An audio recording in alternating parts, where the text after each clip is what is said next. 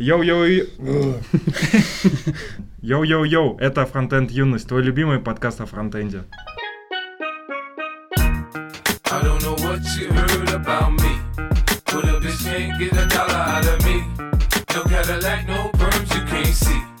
That I'm a motherfucking P.I.M.P.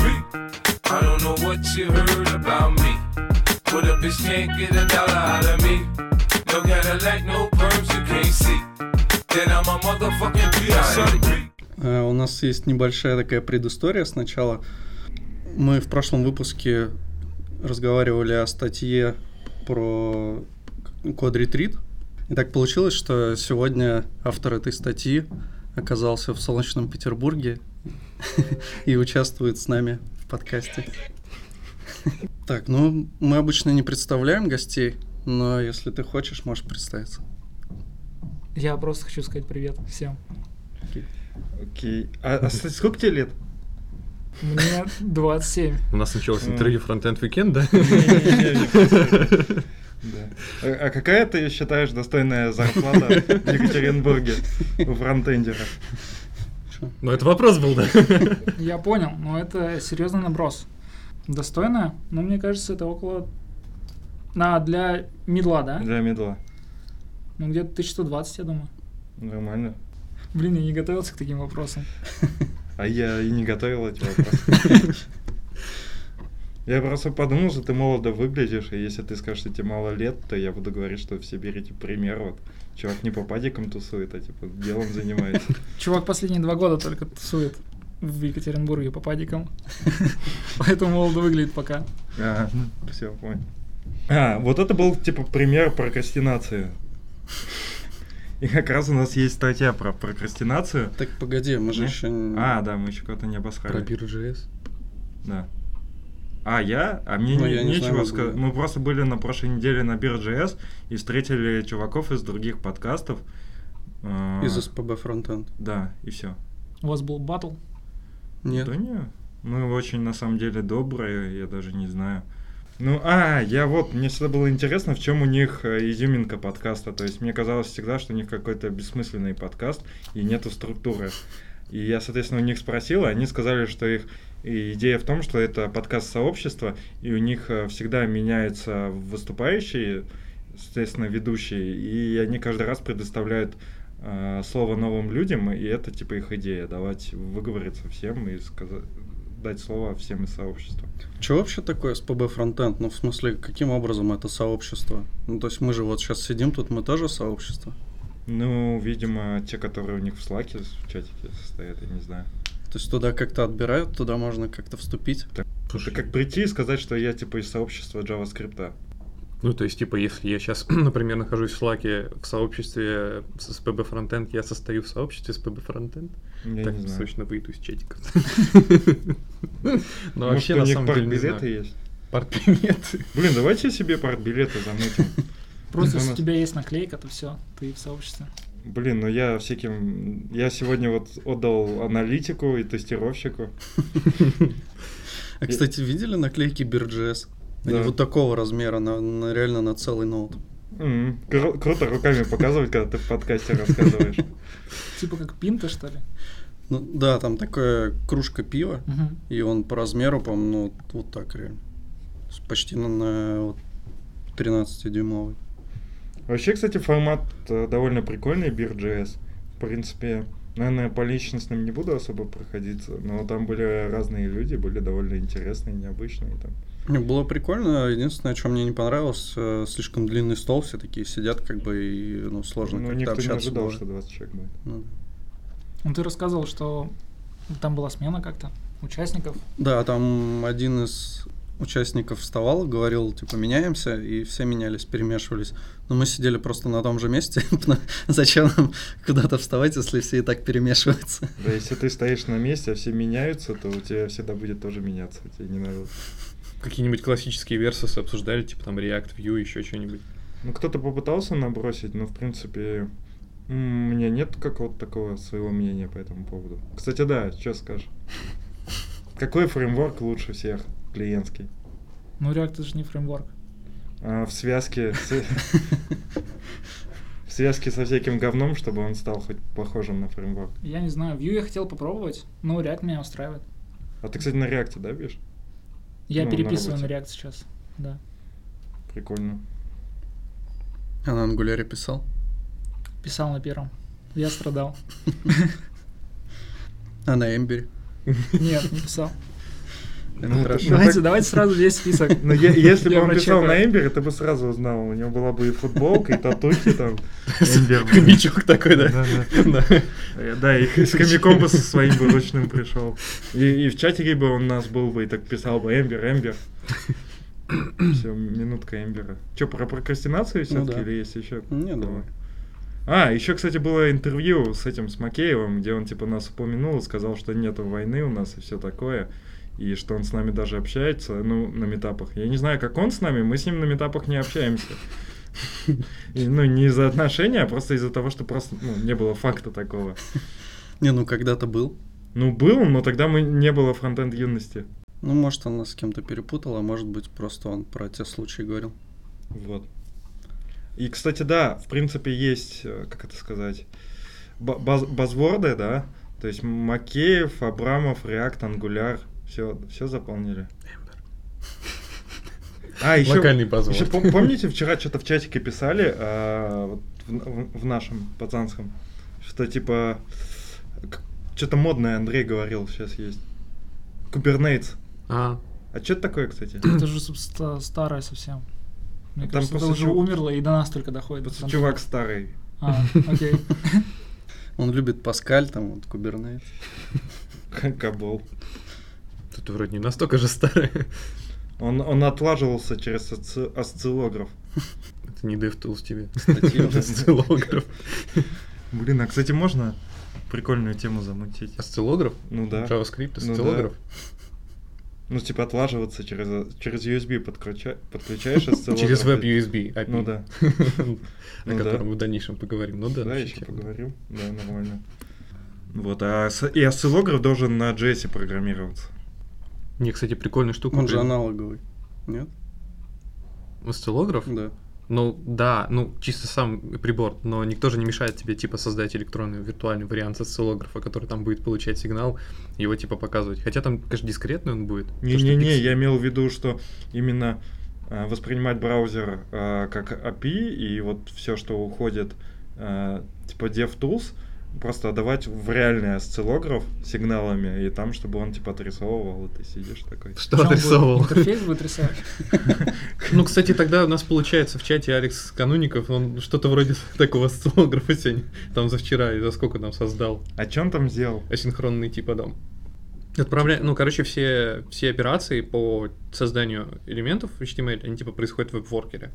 Не блокирующие операции происходят. А веб-воркер, он же не имеет доступа к дому. Не имеет. Но он типа... Кстати, исходники. Можно, короче, дальше. Ну, видимо, он отправляет шаблон, ему возвращается уже дом дерева, и он его вставляет куда-то. Да, ну типа сам веб-воркер, естественно, никуда ничего не вставляет. Максимум, что может куда вставить, не буду говорить, куда чего. Так, а, блин, он же может просрать до хера памяти, памяти на создание этих веб-воркеров. Ну, Не-не-не, Там подожди, один веб-воркер-то воркер. один. А. Он ну, получает сообщение, вот, все, и получив сообщение, он создает. Ну, типа, Но веб-воркер, он же синхронный. То ты если будешь туда давать, там же все равно очередь ну, другой будет. поток. У тебя основной поток же не блокируется. Основной нет, но поток э, воркера-то у тебя все равно один. И ты же, если будешь туда накидывать все время, у тебя там станет в очередь.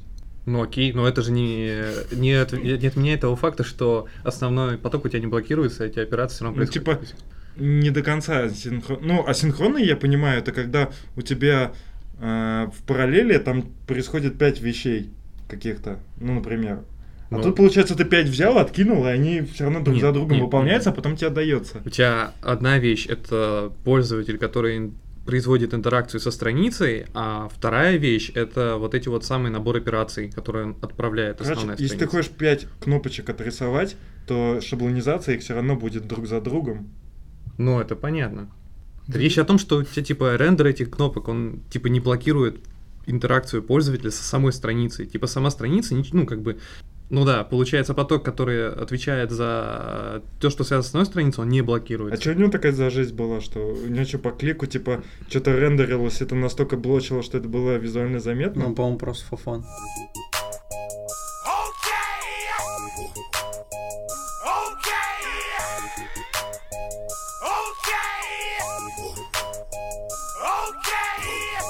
Вот как раз о нем статья, почему прокрастинаторы прокрастинируют. Точно. В принципе, я, наверное, не буду пересказывать всю статью, потому что я так и не смогу. Потому Я- что я- много картинок. Потому Не, что а я не видел картинки, я с, с мобила смотрел, у меня не подгрузились. Короче, ну кроме матрицы. Ты не видел обезьянок? Не, обезьяны видел. Ну, я что-то видел, что-то не видел. Ну, короче, меня эта статья заставила о многом задуматься. И, в принципе, там есть такая концепция, что вот есть рациональный... Ну, внутри каждого человека есть рациональный человек, а есть обезьяна, которая а, прокрастинирующая, которая постоянно наебывает чувака и заставляет его заниматься всякой херней. И говорит ему, да, это мы сделаем завтра, это не важно, короче, обманывает его.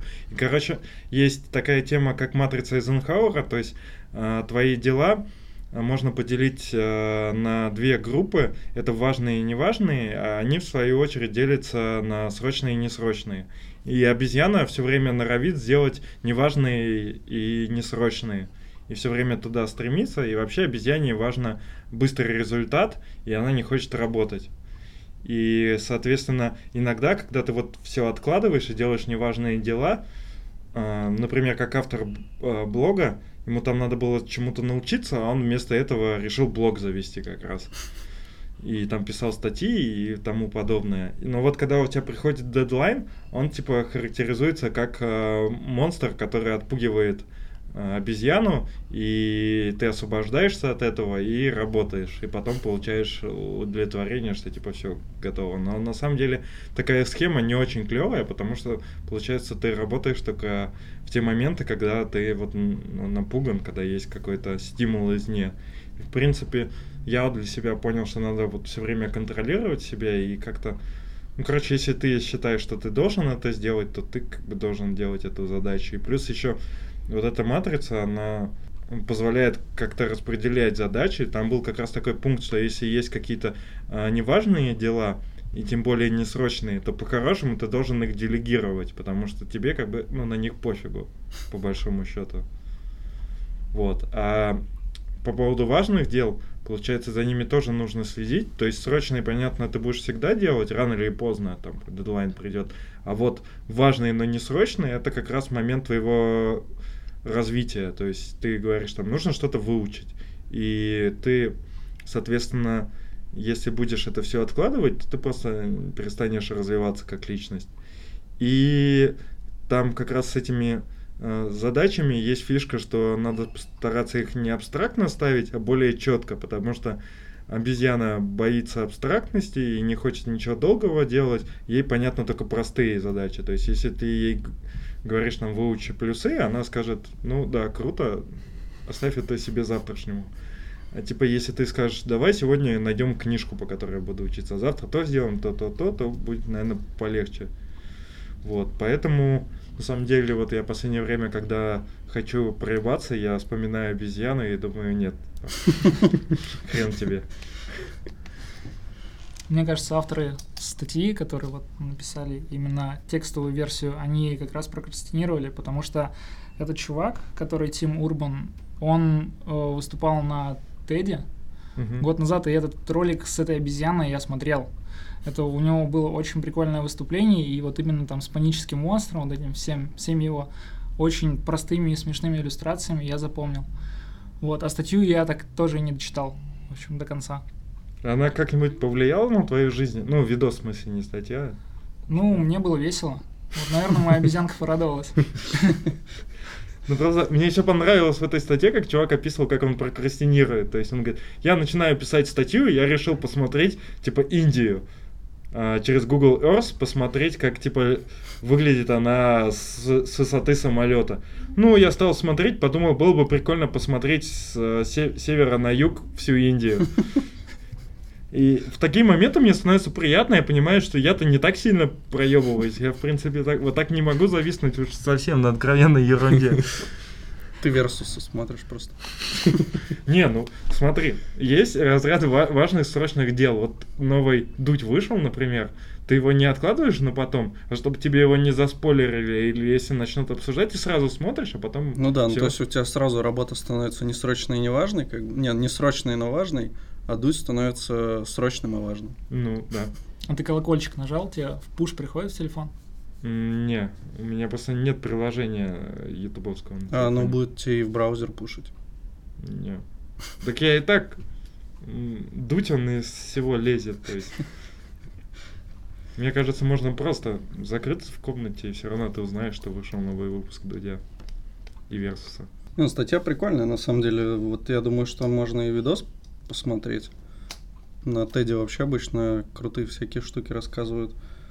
Э, Я вот тоже заметил такую штуку, там есть аналогия, когда э, тебе нужно заняться какими-то делами, это ты типа тащишь эту макаку в лес, а она очень боится этого леса, тащит тебя обратно, и вот как бы что, ну, это аналогия с тем, что вот себя не можешь никак заставить как-то взяться за какое-то дело, но когда ты его закончишь, тебе будет хорошо, и там как бы, когда ты проходишь через лес, макака там становится довольна. Ну, это такая очередная визуализация, интерпретация, такой подход типа к, к сортировке дел, в том числе вот тут при, при добавленной матрице Эйзенхауэра. Ну, типа, что-то из тайм-менеджмента, короче. Ну да. Мне кажется, вот матрица Эйзенхауэра это вообще чушь полнейшая. Ну, Почему? Ну, потому что ты всегда делаешь только срочные и важные дела, все остальное ты не Ну делаешь. нет. Я имею в виду, что э, задача, вот, допустим, у тебя есть. У нас вот на прошлой работе была такая фигня, мы ставили теги вот такие же, типа срочно, неважно, неважно, срочно. Естественно, мы делали только задачи, у которых стояло срочно и важно. Листануть Твиттер. Ну, имеется в виду не важно. рабочие Важно. задачи, а в, а в твоей жизни. То есть, вот ты сейчас, типа, на перепутье посмотреть Твиттер или сделать рабочую задачу. И ты обычно просто вот, получается, обезьяна руководит и такая смотрит Твиттер, а так ты можешь себе, типа, сказать, обезьян, погоди, что важнее мне, типа. Ты думаешь, о, в Твиттере мне до- должен ответить гость, что, типа, он придет, а задачу, типа, надо сделать через неделю, поэтому посмотрю Твиттер и все. Ну, просто я не, не хотел проводить тупой пример, что, типа, работа важнее, чем Твиттер. Бы и так понятно. Вот. Ну, в, в целом, мне, вот для, для меня больше эта статья произвела, что ли, мотивирующее э, впечатление, ну, потому что там мало, мало каких-то методик, там скорее больше описания и так далее, то есть если ты хочешь больше тайм-менеджменту научиться, наверное, стоит какие-то статьи, ну, с книги читать или еще что-то. Она такая больше описывает, что, типа, если ты не делаешь то, что ты хочешь, не соблюдаешь свои планы, то ты обезьяна. И ты такой думаешь, бля, я не хочу быть обезьяной. И, и, типа, начинаешь работать. То есть это больше на мотивацию похоже. Ну да. Про букинг. Не-не-не, мы же выводы обычно делаем. Чё, чё- чё А. какие выводы у нас будут? Ну, вывод, я думаю, такой, что если вы реально чувствуете такую проблему за собой, что вы очень часто проебываетесь, то вам точно нужно посмотреть этот видос или прочитать эту статью, возможно, это вам поможет. Не стоит откладывать. Ну да. Ну, ну и вообще, э, лучше как бы немного следить за собой, чем в, в моменты сильной грусти думать, бля, я ж нихуя не сделал за последний год из того, что планировал. Еще есть вариант просто не планировать.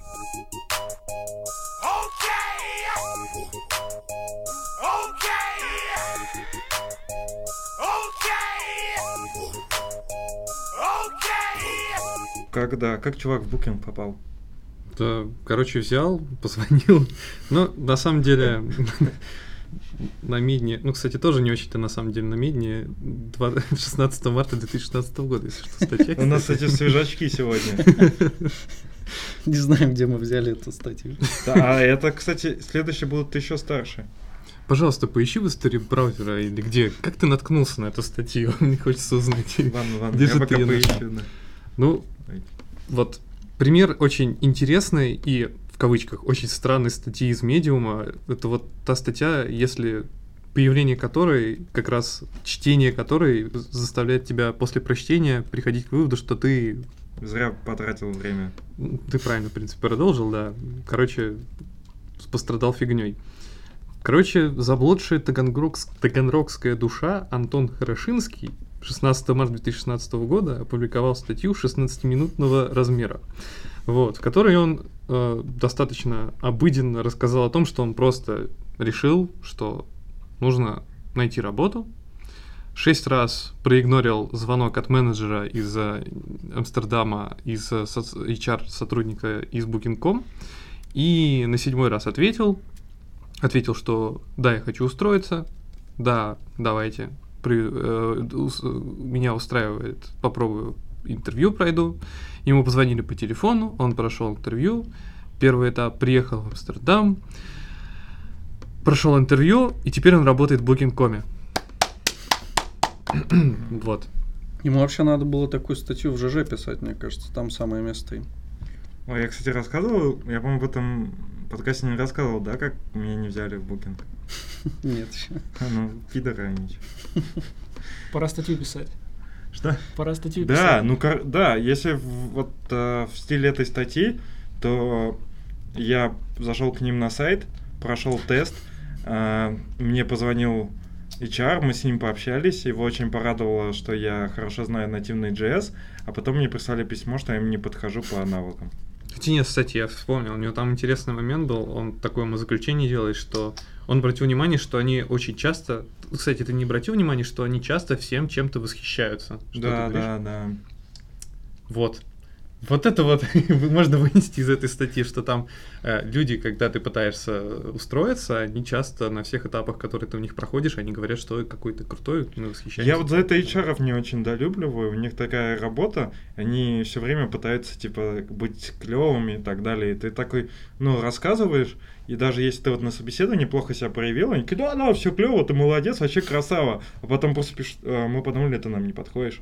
А это даже не так, они пишут, мы долго спорили и решили, что пока все-таки нам нужен специалист а, немного с другим опытом. Ну, это немного спорный поинт. Потому что если, смотри, ты проходишь собеседование и, допустим, не дорешишь какую-то задачку, тебе говорят, чувак, вообще все очень плохо, 99% остальных чуваков, которые приходили, они сделали эту задачку, а ты вот не очень. И как бы у тебя после этого мотивация упадет, и дальше ты будешь просто, ну, на минимальной отдаче отвечать на вопросы и там решать следующие задачки. Ну, да, но в конце-то можно как-то и нормально сказать. Может, ты не повесишься г- пойдешь. Если тебе скажут, что ты все очень плохо сделал. Как было в каком-то выступлении, в мире джесса очень много хейта, и мне кажется, если ты не восприимчив к этому, то ты быстро довольно повесишься. После первой своей статьи или что-нибудь, по- после первого иши на код-ревью. гитхабе там, да, или после первого. Ну нет, можно подойти, типа, ну вообще все замечательно, но... И И такой стикер какой-нибудь. Смешной. Ну, не, не знаю, просто мне кажется, что иногда вот HR чересчур стараются быть добрыми. То есть я именно не про разработчиков, да, ну что говнить никого не надо, конечно, но с другой стороны человек должен понимать, что что-то не так. Это получается как бы, ну ты общаешься с человеком, а потом тебе бац и отказывают. Человек должен хотя бы как-то понимать, что что-то не так идет. тебе, короче, требуется горькая правда, Ну, ниже, чем сладкая ложь. Ну, лучше сладкая правда, конечно. Ну, Как у, на- у нас же один чувак как раз рассказывал, что ему в одном месте отказали. Как, какая, как, какая там была аллегория еще прикольная? Они сказали, что типа у нас в компании одни солдаты, а ты типа майор, и нам так, ну, А, Типа что там- ты слишком пиздатый для да. этого. Хорошее резюме. И вот непонятно, то ли они просто соскочили там, я не знаю, или из-за зарплаты, или из-за чего, ну, не знаю. У них еще стартап был, насколько я помню, поэтому вообще странно. Стартап, где надо что-то херачить, не берут сильного чувака, потому что он слишком сильный. Ну, может, боялись, что бабла много попросят. Ну, так бы и сказали, что мы, типа, не готовы много платить. Он был, наверное, ниндзя. Вот, вот как из предыдущей там. Один из четырех типов разработчиков. Да, да. Вот это все. Он ниндзя. А там не было ниндзя, Ну кстати, там, там типа. было какой-то там Rockstar. э, Rockstar, да. Да. А он... Rockstar? Кто? А, ты не понимаешь, про кого я. Про Илюху? Ну да. Ну, на собеседованиях он rockstar. да. Не, ну вообще он, конечно, да, крутой. О, он, кстати, не слушает наш подкаст, а теперь мы про него сказали, ему придется послушать. Вот так. Мы, типа, у нас такой подход к, к новой аудитории. Он как было, опять же, в интервью с Макеевым, что ему этот из Frontend Weekend а говорит, ты слушал последний подкаст фронтенд юности, они там про тебя говорят и даже уже на личности переходят. Почти. такой, да, почти. И Макеев такой, типа, не, не слышал, послушаю. И пошел так и сразу. Слушай. Ну вот, и Антон тоже послушал наш подкаст, наверное, Сети, благодаря. сети затягивают ваши. Ой, у меня, кстати, есть анекдот про члены. Не смешной. Давай тогда просто Мне кажется, совсем резкий переход от как чувак в букинг попал и анекдот про члены. Это Да, вообще не связано. Не знаю, потом Так насадка погоди, там же про букинг мы что-то нашли поинтереснее. А, да, кстати, по поводу членов. Ну да, Видишь, теперь бо- более плавная подводка. Не Ну, такая резкая. надо мне нужно ее продолжить. То, что вообще мы попытались найти, как мы нашли эту статью. Это совсем вам наркомания. Ну, Да общем, нормально. О, кстати, если кто знает, откуда мы нашли эту статью, напишите нам в комментариях, пожалуйста. короче, Хотим больше не пользоваться этим источником получения информации. Есть подозрение на этот канал с ПБ фронтенда или на чат этих э, программистов-трактористов. в общем, при попытках найти эту статью в Твиттере мы нашли только статью, как попасть в отель для геев на Booking.com. А ты не, заш... не зашел даже? А зачем? Ну, Интересно же. Историю испортишь в поисках. Тебе потом контекстная реклама начнет вываливать. Ну, здесь сокращенная ссылка, я не хочу по ней идти. Ну, мало ли что. Да. А, кстати, подписывайтесь Скинь на твиттер Deep Bunny Hall. У нее очень клевый твиттер. Ладно. я- Только уберите настройки приватности, то там Я бы- ничего видно не будет. Ну ладно, я в инкогнито зашел. Ну, Life Journal. Как я попал в отель для геев? А мне кажется, весело в отеле для геев. Думаешь? Ну, в смысле, ну, конечно, я не знаю, если в хостеле для геев в шестикомнатном номере, это, наверное... Не, ну в отеле для геев нет ничего плохого, это же не отель геев. Ага, он там типа журналы у него гейские. Я предлагаю... Типа два мужика и один другой друг- а, в халатах. Не, один голый вообще, а второй в халате, и он кормит его пиццей. Это сейф, чуваки. А, это гейский сейф, вообще клево. А, там видосы. А что женщины делают? А, это лесбийский, наверное, да? В общем, Booking.com отворился, кстати, у чувака, у него скрин есть. Ладно, не отправилось у него. Ой, я, кстати, сегодня Заявка. ВКонтакте, п- когда музыку слушал, у меня время было нан, двоеточие нан. Ты заскринил? Да, конечно.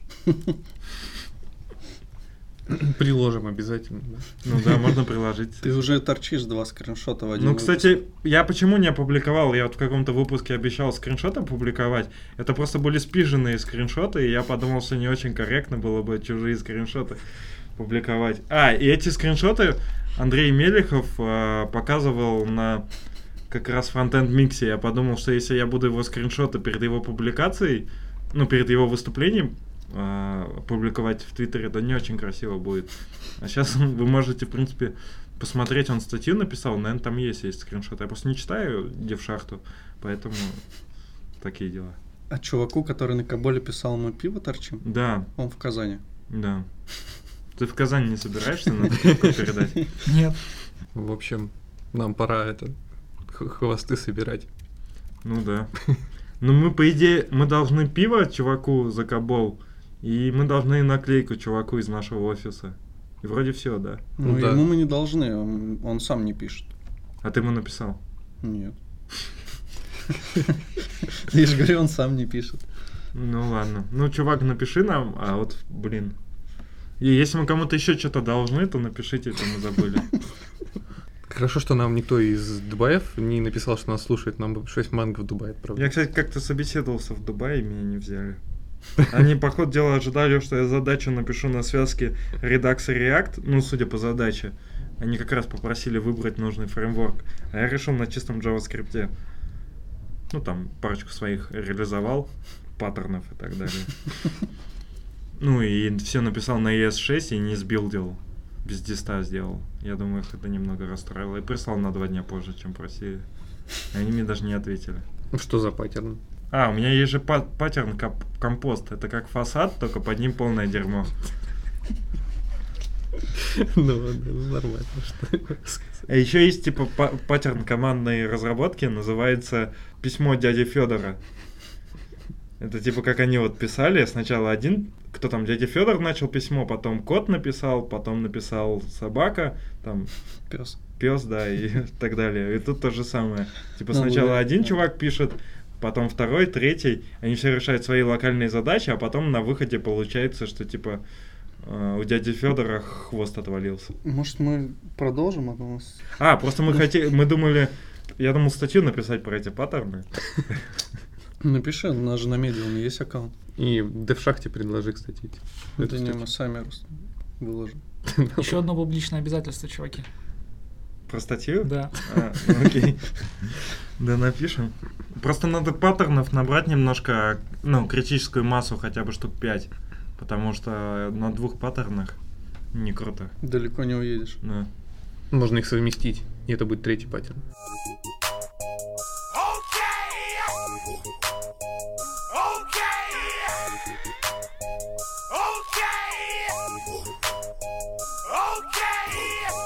Управление приватными данными классов ES6. Короче, очередная свежая статья э, 2016 года, 2 марта. Кор- короче, в JavaScript для тех, кто хочет писать э, в OOP стиле, есть э, много проблем. И одна из классических проблем это нехватка приватных свойств. И, соответственно, в статье э, Рашмайера и в переводе, который вот я читал, там описывается четыре подхода. Есть два классических, которые используются и в ES5. Это э, хранение данных в конструкторе класса. То есть ты все это описываешь там внут- внутри, не создаешь э, взыс, ничего не кидаешь, а просто создаешь переменные и их используешь. И все методы, которые ты описываешь, ты тоже описываешь в конструкторе, там через замыкание кидаешь, и в общем наружу ничего не торчит. Но проблема в том, что у тебя нет прототипного наследования. Плюс это еще выжирает памяти до хера, потому что прототипное наследование оно позволяет переиспользовать, а вот такое функциональное, оно в каждом инстансе будет создавать эти функции и будет больше памяти выжирать. Соответственно, второе, э, второй вариант для создания приватных свойств в JS это классическое классическое просто наименование, то есть типа договорились там, что начали свойства с нижнего подчеркивания и погнали. И в принципе вот у нас так используется. А, Кстати, у вас также, да? Приватные свойства вы как пишете? Подчеркивание и погнали. Да. Мне кажется, никто особо сильно не сталкивался с проблемой. Ну вот, мне кажется, это вот тема высосана из пальца. Да, кстати, проблема-то какая решается? Что типа, Конфликты. ну, конфликты и безопасность, да? Это же безопасность называется. Короче, чтобы не было э, доступов э, к приватным свойствам извне. И, соответственно, М, Разве? да, одна из проблем. Ну, окей. Ну, Ну, инкапсуляция. ну, то есть, чтобы чувак не мог твоему инстансу постучать ну, и поменять понятно. свойства напрямую. А тут получается, что с подчеркиванием все равно может постучать и такой сказать, а давайте мы все поменяем. Вот. И два новых способа, которые появились через, э, ну, в ES6, это создание приватных данных через викмапы и через символы. Соответственно, э, идея в том, что ты до объявления своего класса э, пишешь, например, викмап для какого-нибудь свойства, и потом э, в конструкторе обращаешься к этому викмапу и туда сетишь свойство, ключом которого является контекст твоего будущего инстанса, а, соответственно, значением является вот значение этого свойства. И потом ты можешь из викмапа гетом забирать. И, соответственно, для каждого инстанса будет э, разный ключ, потому что зысы будут всегда разные. Викмап как раз, э, ну и вообще map, в отличие от классического объекта, э, в качестве хэш-таблицы отличается тем, что э, он позволяет в ключи все что угодно пихать, и можно пихнуть как раз контекст объекта. Ты понял? Просто так на меня смотришь. Я даже читал статью. Вот. Но мне не нравится именно, что как бы я считаю, что когда ты класс описываешь, все должно описываться внутри класса. И когда ты берешь данные из замыкания, это как-то не очень красиво. Я считаю, что типа класс должен быть такой, типа, инкапсулированный и не знать о, чем-то извне. Если даже он ну, все должно пробрасываться через свойства. Ну да, звучит разумно. Ты что думаешь? Ну, как ни крути, все равно попытка сейчас как-то смоделировать приватные свойства, она выглядит как надеть э, пиджак на обезьяну. так примерно это выглядит. То есть есть язык, который, в принципе, ну, ну нет сейчас приватных свойств как таковых. Мы пытаемся как-то каким-то образом это все симулировать. Вот. И всегда эти конструкции, естественно, выглядят как грязные хаки. Ну, на, на самом деле, вот я пока ты говорил, думал, вот в принципе, какая проблема решается, да? А, как, вот реальная проблема в JavaScript от того, что нет приватных свойств. В принципе, основная проблема в том, что когда ты объявляешь приватные свойства, ты говоришь, что при рефакторинге я могу их удалить. Я могу поменять их структуру при рефакторинге, и особенно приватные методы. Ну что, типа, если оно что-то приватное, то если в рамках этого класса я это переделаю, то это не повлияет на инстансы и так далее, и на, э, на классы, которые наследуются от этого класса. А в JavaScript получается, что если чувак э, дернул приватное свойство или приватный метод от родителя, например, то и ты рефакторишь, то это все там свалится нахер. Этот чувак просто не читает документацию. Конечно, если она у тебя есть. Ну а если у тебя над проектом работает 50 человек, по-любому, ну и приходит чувак, там, новичок, и... Ну, надо им просто упомянуть аннотации про нижнее подчеркивание. Ну вот, чтобы так не стрелять все в ногу, вот и пытаются извратиться. И второй вариант, э, который есть в ES6, это символами. Ну, основная фишка символа в том, что если ты его увидел в коде, например, э, если у тебя символ... Короче, если у тебя есть э, свойство объекта, и это символьное свойство, то есть ключ-символ, то если ты законсолиложил такой объект, то ты не поймешь, как обратиться к этому э, свойству, потому что у тебя должен быть инстанс этого символа, иначе и ты должен с ним э, прямо ходить э, в объект и забирать свойства. Без этого ты не можешь постучаться. И поэтому как раз есть такой вариант, что ты называешь свойства через символы, и чувак просто их не сможет чисто теоретически вызвать, потому что у него нет этого инстанса. Но тут как раз есть э, специальное свойство в JavaScript, которое в рефлекте называется... А, в рефлекте через onKeys можно забрать это. Есть специальный э, метод, э, который позволяет посмотреть все символьные свойства в объекте и тоже забрать его. Поэтому использовать... Грубо говоря, кто захочет, тот вызовет. Вот если мне, вот, не знаю, скажет, вот есть объект, у него есть символьное свойство, и мы либо тебя убьем, либо ты, типа, вытащишь это свойство. Ну, блядь, я его вытащу. Поэтому это 60 тоже не... секунд. Да-да. Да, поэтому это тоже не дело. Но, читая эту статью, поскольку у меня не очень сильные знания по ES6, мне пришлось еще почитать по символам и по викмапам и сетам. Но поскольку мы два раза уже хуево рассказали про коллекции в JavaScript, то сейчас уже, наверное, не стоит об этом упоминать. Вот, может быть, когда появится еще какой-то повод, то мы блеснем знаниями. А сейчас, соответственно, можно про символы рассказать. Вообще охуенная статья есть, а, цикл статей от разработчиков Mozilla, а, которые имплементировали какие-то, соответственно, фичи ES6 в браузер и после этого писали статьи. То есть это реально человек, который не разбирается... Реально человек, который разбирается, который не страдает какой-то херней или просто там на хайпе, или даже, это даже круче, чем чувак, который прочитал спеку. Это чувак, который прочитал спеку и реализовал ее. Мне кажется, что лучше как бы автора для статьи не найти. Вот. Потому что это даже лучше автора спеки, потому что автор спеки, он все-таки теоретик, а это как бы практик, который столкнулся с этим дерьмом. И, соответственно, Символ это дерьмо, да. Соответственно, блин, я даже не знаю, рассказать про символы или нет. Ну, в смысле, что такое? Или просто по статье рассказать, а кому надо, тут поймется.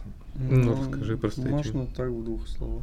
Ну, короче, в JavaScript есть как раз э, проблема с уникальными именами объектов. То есть ты, когда создаешь э, какой-то объект, а кто-то использует этот объект, он может перетереть те свойства, которые ты писал.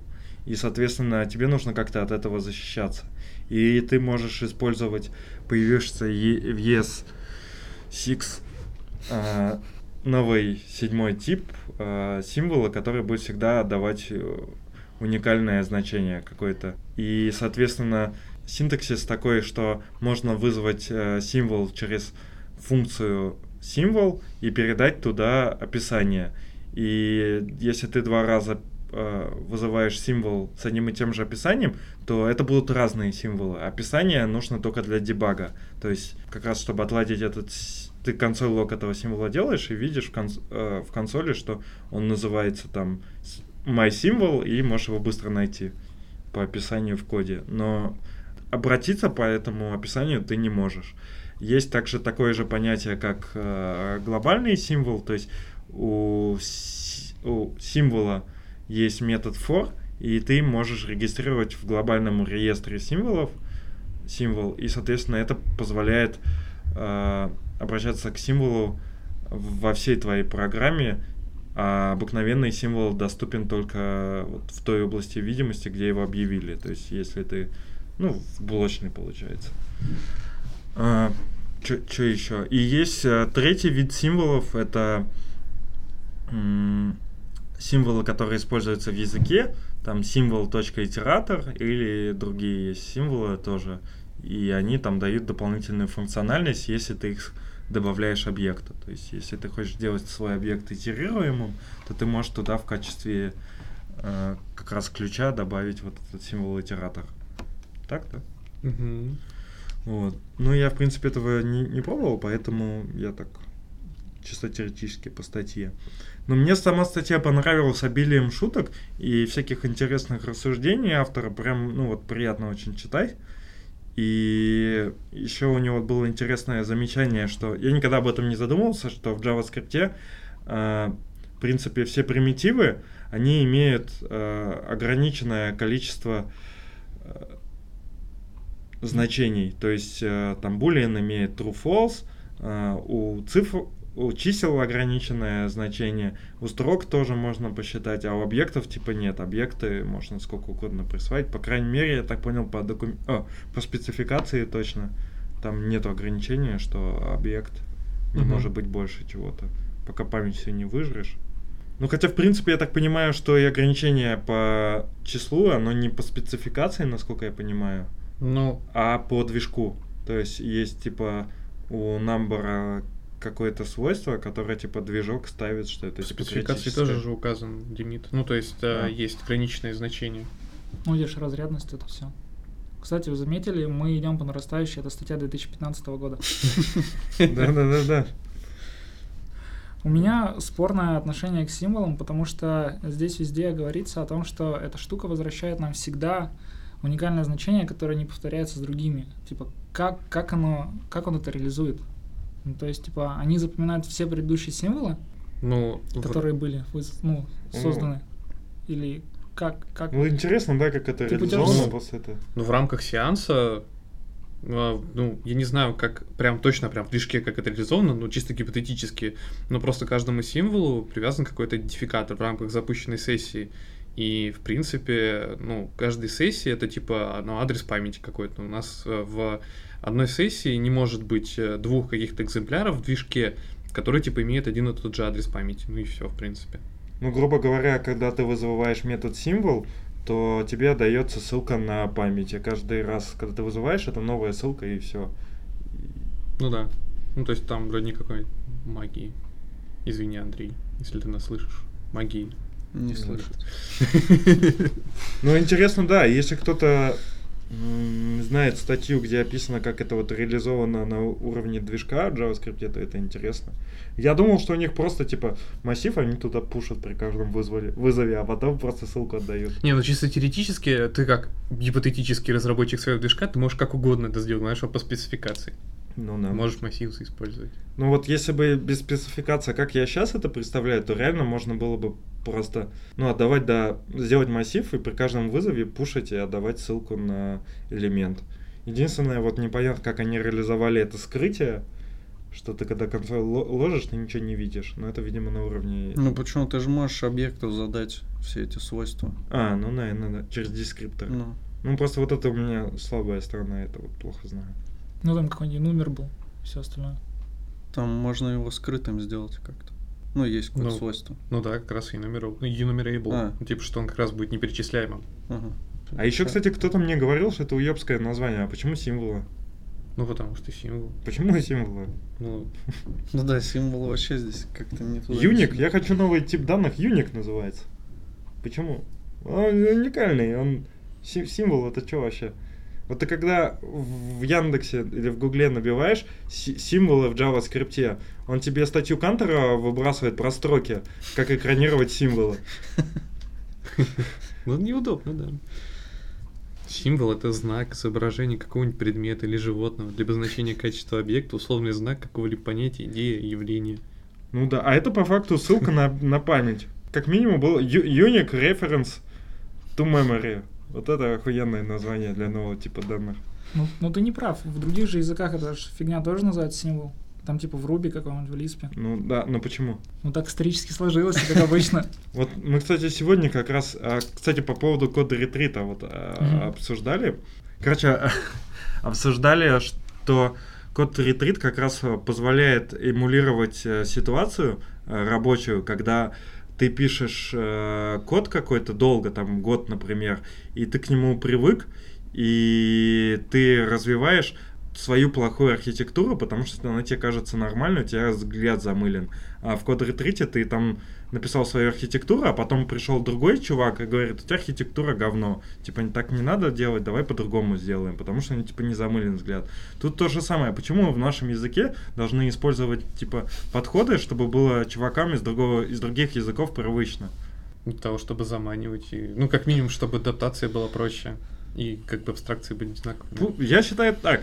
Пусть о- мы придумаем назва- нормальные темы, названия, а они потом у себя имплементируют э, этот, э, можно сказать, что там, Simlink или как это. Просто переименовывают, а старое название deprecated делают, и все. В Erlang это атом называется, кстати. Блин, атом круче было. А, кстати, у атома в прототипе изотоп должен быть.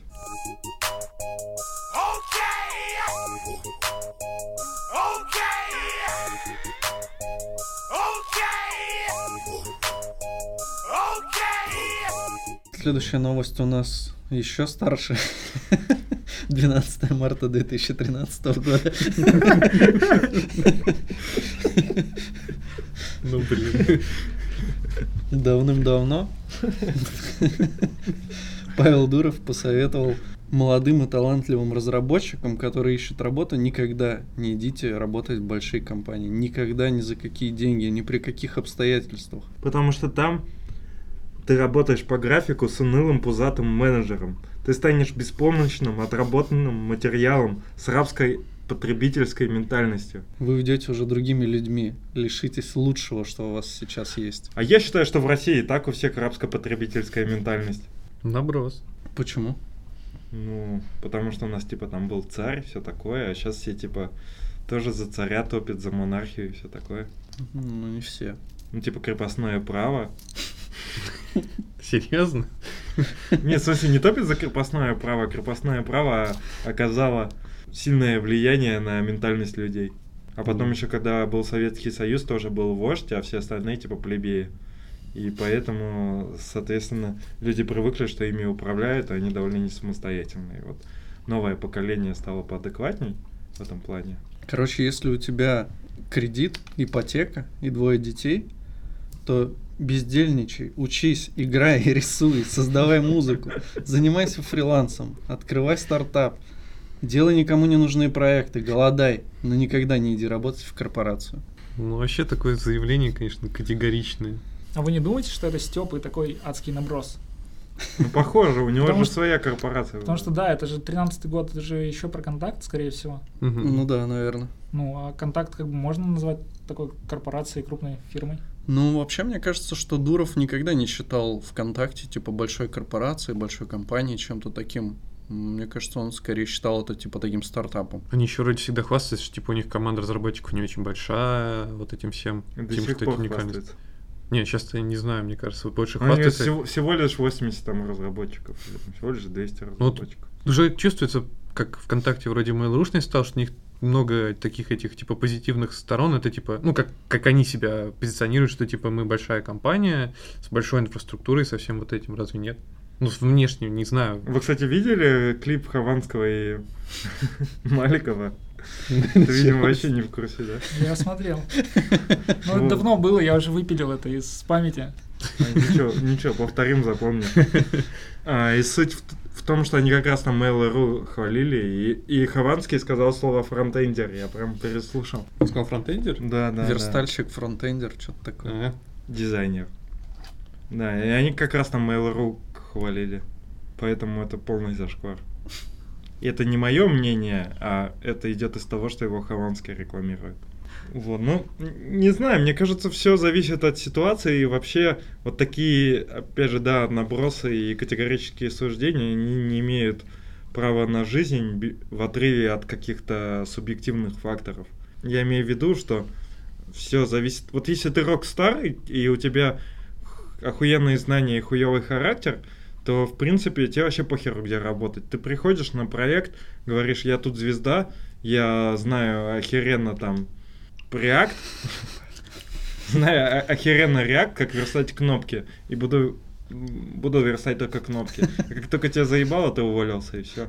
И поэтому тебя вообще не, не волнует, типа, корпорация или нет. Ты, ты когда приходишь, сам строишь людей.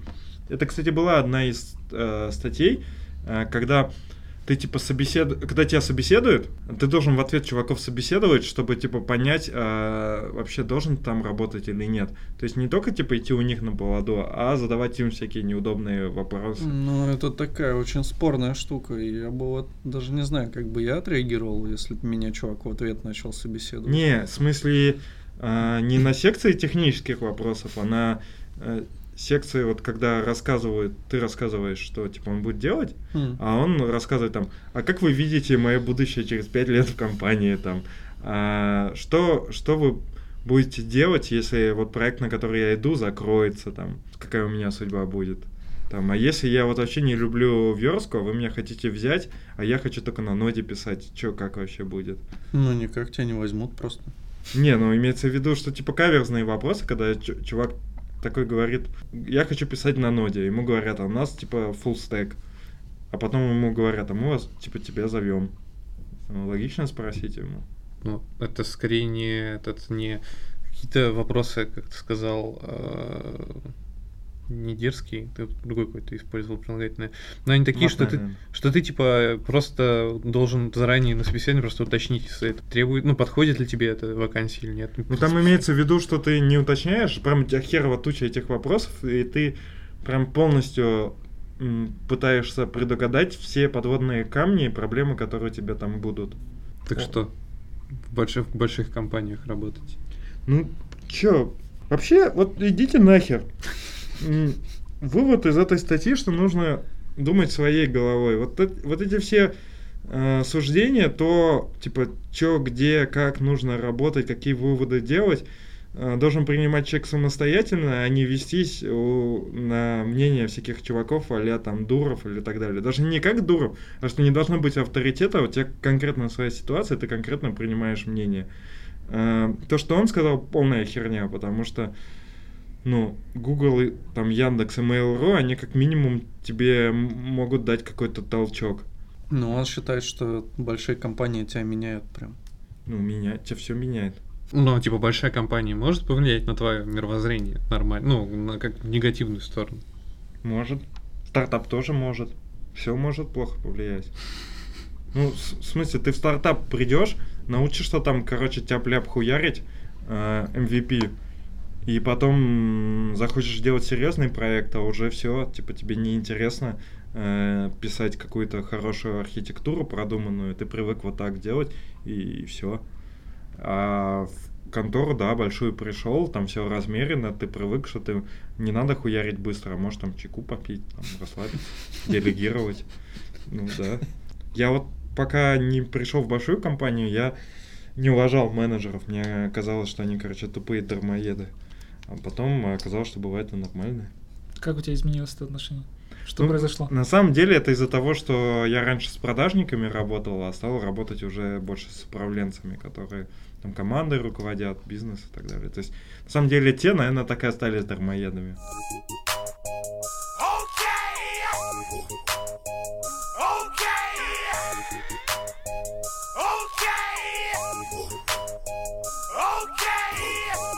Да, один малоизвестный Ху- автор. Хук, Очень это, это же, это же Async Hooks, это же про кальяны, да?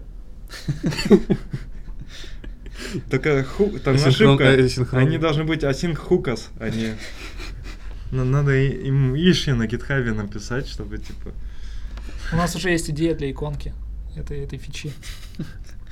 А для Синхфукас? Да. Какая? Ну, типа кальянчик. А. А, ну, кстати, да. А тут можно вот им это прислать правочку. Ну, пришлешь или мне прислать? А это прямо с э, этого, с медиума можно? А, у него ж по-русски.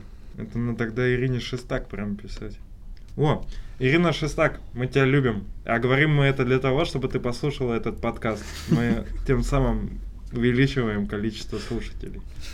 Вот. Потом, типа, ты в Твиттере напишешь, что мы ее упомянули, она нас послушает, и все клево будет. Кстати, вообще вот это получилось так случайно, но мы обычно никого не упоминаем. Один раз вот тебя упомянули и что-то. Написал, кстати, Ирина в, в этом поиске, а мне Аллегрова выскочил. Прекрасно. Ну чё, кто затрет про хуки? Ум- умный чувак затрет.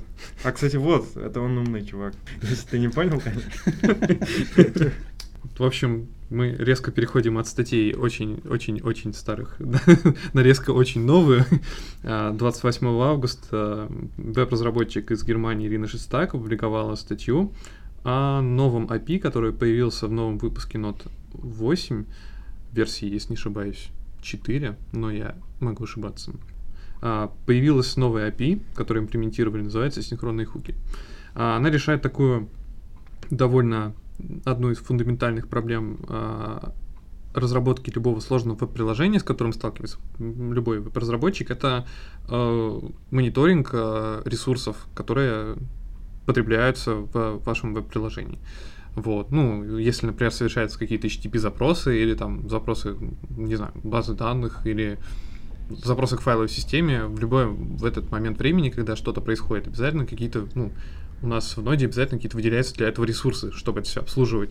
Вот. Для обслуживания HTTP запроса, естественно, там выделяется какая-то тоже определенный участок памяти для, там, для запросов к файловой системе тоже и так далее и тому подобное. Вот. И синхронные хуки решают как раз проблему а, трассировки а, всех этих ресурсов, которые выделяются в, нод, в ноде.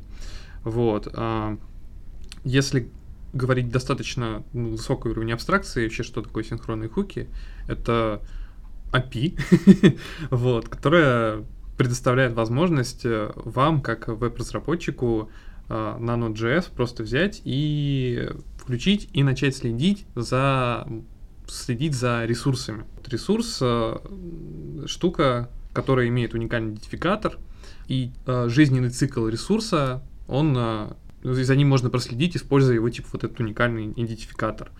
Вот. Эта штука, в принципе, очень удобная и крутая для, как я уже еще сказал, мониторинга.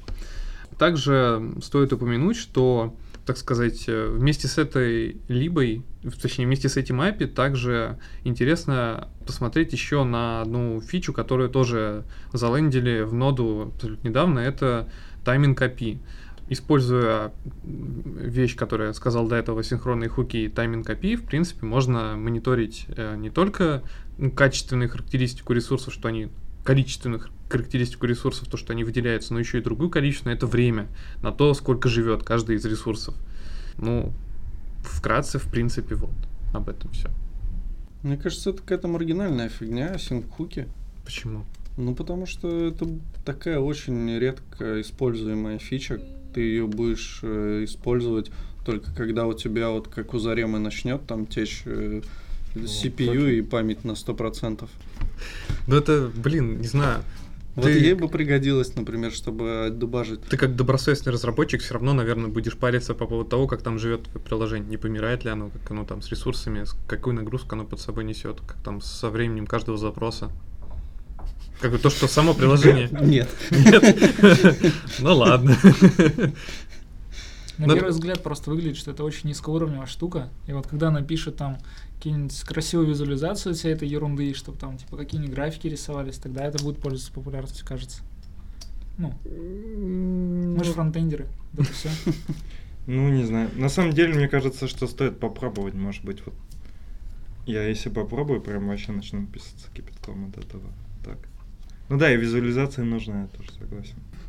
Не, ну на самом деле просто нужны конкретные примеры, чтобы хотя бы был какой-нибудь, не знаю, простецкое какое-нибудь э, приложение, веб-сервер и какой-нибудь, например, дашборд, который, например, будет использовать вот эту вот API. Но, типа, посмотрев на со стороны использования, в принципе, наверное, проще понять, как это работает, наверное. Вот. Даже эти рисунки, они как-то, если ты ну, не сталкивался с этой проблемой и сам не использовал, тебе, наверное, будет трудно, типа, понимать, зачем это нужно. Ну да, такие телефончики, мобилки. Там. Вот, а касательно тайминг API и вот а, непосредственно этих ресурсов, это же все еще делается для того, чтобы, ну, у нас же активно развивается Chrome DevTools в плане а, инструментов для Node.js разработчика. И в принципе гипотетически, гипотетически через какое-то количество циклов, я думаю, что в Chrome вполне спокойно, используя вот это API, тайминга, они спок- спокойно смогут имплементировать штуку, благодаря которой ты можешь следить за тем, как у тебя живет приложение, следить там за HTTP запросами, которые приходят, за ресурсами, вот за всем этим. Вот. Используя это же API, в принципе. Еще WebAssembly, игры там и все вот это дело. Да, WebVR на сервере. В консоли. Асинхронно в веб-воркере. Да. В, о, кстати, Vim VR как тебе? В очках сидишь такой, типа, он такой объемный. Ну, нормально. Это такой, вообще. типа, А, перемещаешь руками. вот Нет, ты должен, если в Виме, то ты должен как ногами там Ну, носом, должен, да, носом и ногами. Почему? Такой типа мизинцем, потом локтем. А, вообще, да, кстати, тема, да, 10 пальцев, я не знаю, на ногах, на руках. Оп, оп, оп, оп. Каждая твоя поза это какая-то команда. Ты не можешь просто типа кнопки там нажимать, что-то Это выбирать, нормальная тема, просто кстати, для программистов, что типа они же спортом не занимаются. А чтобы тап они нажать, такие, так, оп, а чтобы оп, тап нажать, оп, надо присесть. Ну, типа того, да. Пробел, а то там попрыгать. А, а выйти, знаешь, там в Виме вообще, наверное, жесть. Кстати, я думаю, если бы э, вообще у нас все Два интерф- пальца в нос, наверное. Лечь лицом в пол. Если бы, если бы у нас все интерфейсы для ну, печати, они бы работали так, что для того, чтобы нажать пробел, тебе нужно присесть и нажать таб, тебе тоже нужно присесть. Вместо того, чтобы использовать пробелы, все бы использовали табы. Потому что для пробелов нужно много раз приседать, а для таба только один раз. А у вас пробел или там? Пробел он на хайпе, я уже Пробелы. спалил. Пробелы. Богатый. Да. А ты слышал, да, про ту статью? Ну, что чуваки, которые табы используют, больше зарабатывают. Не, пробелы. Пробелы, да. Которые пробелы используют. Нет, не слышал. Типа какая-то статистика, что типа люди, которые э, используют в коде пробелы, они Ну, типа типа меньше кода, а там больше кода. Пробелов больше, Ну больше да. кода, Больше денег. больше денег. Ну, да. Ну, кстати, очень популярно именно ограничения. Вот я когда собеседование проходил, там прям бывает присылать, ну и на, кон- на контекстах тоже, кон- кон- контестах, да. Там, я просто не участвовал в контестах. Вот, там присылают прямо ограничения там по входным данным, по библиотекам, по языкам там и все. Там обычно ограничения по объему памяти и скорости выполнения. Ну, в смысле, там типа есть это, что э, данных может быть там от такого-то количества до Ну такого-то это, там. ну это вот как раз там обычно не ограничения, это скорее там типа лимиты, они достаточно большие, и они сделаны специально такими большими, чтобы ты не смог э, сделать решение в лоб, которое прошло по времени или по памяти. Поэтому там это М. не ограничение. Он типа не для того, чтобы ты думал о том, как бы как это будет. Короче, не ставил рамки, а наоборот, чтобы ты там на 2-3 первых значения не написал код. Ну и на это в том числе. Ну, это как тебя просят алгоритм сортировки написать, а ты пишешь для одного элемента и говоришь, блядь, просто возвращаешь, говоришь, все работает. Ну да, там первое это типа всякие... Типа тест такой написал, передал. Массив с одним элементом. Мне, кстати, из, э, из серии шуток про контесты у нас, э, в принципе, как бы, ну, тот опыт, который у меня был, я помню, что некоторые команды, когда решали некоторые контексты, некоторые задачи, когда там же есть набор а, типа тестов, ну, типа там под сотню, по каждым из которых, типа, твоя программа проверяется, валидность ну, того, что ты написал. И некоторые чуваки реально на, выстреливали наугад первые 10, с- ну, типа, сетов вот этих вот э, входных данных. И на них, типа, натренивались и делали наугад, типа, там, switch кейс использовали в Мгм. некоторых случаях. Первый как раз там наборы данных. А дальше уже не получилось. Но дальше уже тебе нужно все равно же какой-то алгоритм написать, switch кейсами. А, а а есть же, типа, реализация, типа, по-моему, называется My First... мой, типа мой первый калькулятор, и там э, чувак через switch кейс его реализовал. Да, да, да, да, да.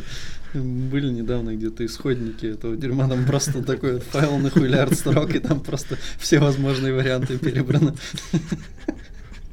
на гитхабе. Блин, ну вообще мог бы постыдиться и уж никогда потом работать не возьму. Так это же по-любому, я, я вот не верю, что он сам написал. Мне кажется, он скомпилил этот кусок кода.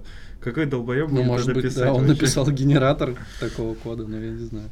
Ну, И- проще тогда было бы написать калькулятор. Еще ты, наверное, помнишь, когда мы были на Питер CSS, у них тоже была верстка вслепую, а потом, типа, сравнивалось с эталоном, и говорилось, на сколько процентов похоже, и из-за этого ты в рейтинг попадал. Я помню, что сижу, туплю, туплю, туплю, написал одно свойство, у меня время закончилось 5 минут, я бац, на третьем месте уже думаю.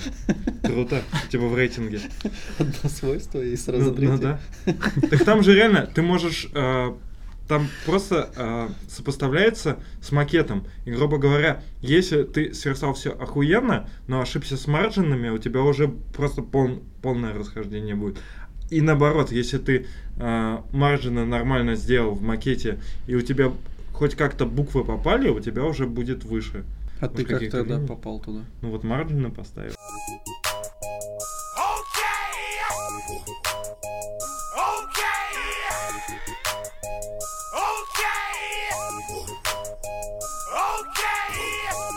Блин, Да. конечно, статья про хромик, я угорел за то, что, типа, мы в какой ну, вы в какой-то веб-стандарт скатываетесь, типа, там, давайте начнем с новостей браузеров, типа, вот это все. Вот. Я говорил, что ну два раза подряд про браузеры как Можно накинуть, там, короче, некоторые новости, которые там... То есть ты сначала нам сказ- захейтил нас, а потом говорит- говоришь, давай браузеры обсудим. Не-не-не, тут как бы концепт такой, что, типа, если мы будем просто перечислять, что там новое добавили, это какой-то трешак. Вот, а если мы возьмем какие-нибудь э, смешные пункты, которые они там выполнили, и их обострем, это будет прикольно. С нашего любимого сайта API.net. О, да, наш любимый сайт Самое opennet.ru. главное, там, короче, это Динозавр. динозавр. Аркадная игра. Это Я, Так честно, мы тебе- начнем с того, что нужно вообще рассказать, мы что обсуждаем. На Панете вышла статья про то, что вышел выпуск, произошел в веб-браузерах Chrome 61. И, кстати, у нас будет не такое голимое обсуждение, как в веб-стандартах. У нас, бля, нормально будет. Вот. А одним из самых важных и революционных э, развитий браузера, ну, которое, в принципе, наверное, это одно, одно из самых фи- важных фич, которые можно только себе представить, это, конечно же, аркадная игра Динозаврик. Вот. А что они с ней сделали? Я просто... Они добавили отдельную страницу, отдельную хром-страницу, на которой, когда появляется обычная стандартная страница, когда у вас ни хера нет интернета, нажимаешь на пробел, начинаешь играть динозавриком, и игра становится на весь экран. Ого. Просто удобно. раньше, чтобы в нее поиграть, тебе приходилось отключать интернет. А вы, кстати, играли, как далеко кто проходил? Я вот только на Да. Питер CSS играл. Я исходники смотрел. Она же бесконечная. Ну да. Но она там вроде усложняется дальше. Там Мгм. птички появляются. приседать. Про, Да. с- при 700 там меняется цвет. Ну, типа, что ночь становится. А, да, да, да. Это тоже до- доходил до туда. Теперь все знаем, какой у каждого уровень прокасти- прокрастинации, да? Ну, кстати, было бы прикольно, если бы они сделали API для этой игры. А, то есть, чтобы ты мог ее там менять, как-то уровни На добавлять. гитхабе уже, в принципе, Есть, форк есть. Ну, там исходник, он там три класса, там Т... У них как это называется, я не помню, кстати, класс. Тезавр, что-то так вот. Т... Трейсер, трейсер, что-то, короче, такое. Там, в принципе, такой код, что, в принципе, можно спокойно его расширять. Плюс арт, да? JavaScript же нет. Ага. Так это JavaScript. Это, это конвасина, и которая управляется JS, и все. Мне кажется, если бы дали доступ к ней, то это очень быстро бы превратилось как в невероятный Марио. Типа ту штуку, которую вообще никогда невозможно пройти. Кстати, Блин, может запилим на основе этой штуки какую-нибудь мега-игру? Марио. Ну, не знаю. Вот. Ну, что еще можно сказать? Ну, по сравнению с динозавром, конечно, остальные фичи выглядят довольно тускловато. Вот. Это модули JavaScript. Вот. Которые никому не нужны, потому что все равно они не работают. Они, не работают? Они же заработали Но недавно. они ж работают новость была. здесь, а больше нигде не работают. Ну, они будут первыми. Ну, чем ты будешь, бабель полифил? Ну, смотри, вот есть, опять же, внутренние сервисы с тремя пользователями. Вот там будешь их хуярить.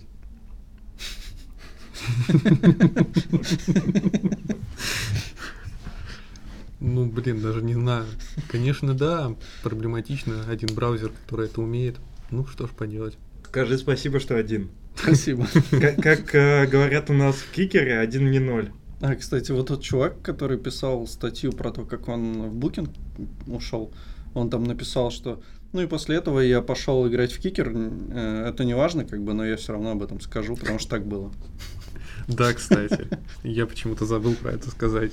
А что-то мы такое видели, там бесп- совершенно бесполезно еще в хроме. WebShare. Ну, то есть шарилка. Ну, шарилка, в принципе... Это знаю, как в Firefox? С друзьями шарить? Нет. Нет, нет, нет. Это... Есть, подожди, ты за... Блин, вот ты говоришь, что типа киллер фича это... э, Динозавр. Нет, киллер фича это новая подборка типовых аватарок. Вот это реально бомба. Я не знаю, что здесь, тут не написано. Но, блядь, это по-любому круто. Ну, Как думаешь, что там? Для Че- учетных записей. Это когда вот у тебя Да же я есть знаю, там да, да. юзерпик пользователя. Ну вот это вот херня. Да, блин, Может, вот у меня всегда, просто своя кстати, фоточка стоит, но не, не важно. Их всегда не хватало, там все какие-то убогие были. А мне лошадка нравилась. Там вот сейчас из коробки е- и- инопланетянин есть. Ну вот у меня там пицца, улыбочка, и у меня еще был негр. У меня, Негр пропал? А у меня что-то вообще друг- другая херня смотреть. Вот это у тебя уже, видимо, обновленный, у тебя телефон, да? 61 Я А, не знаю. А это другой браузер, да, по-моему. Нет, это, Это как Бро. раз- Это бро? Ой. Сейчас посмотрю в нормальном.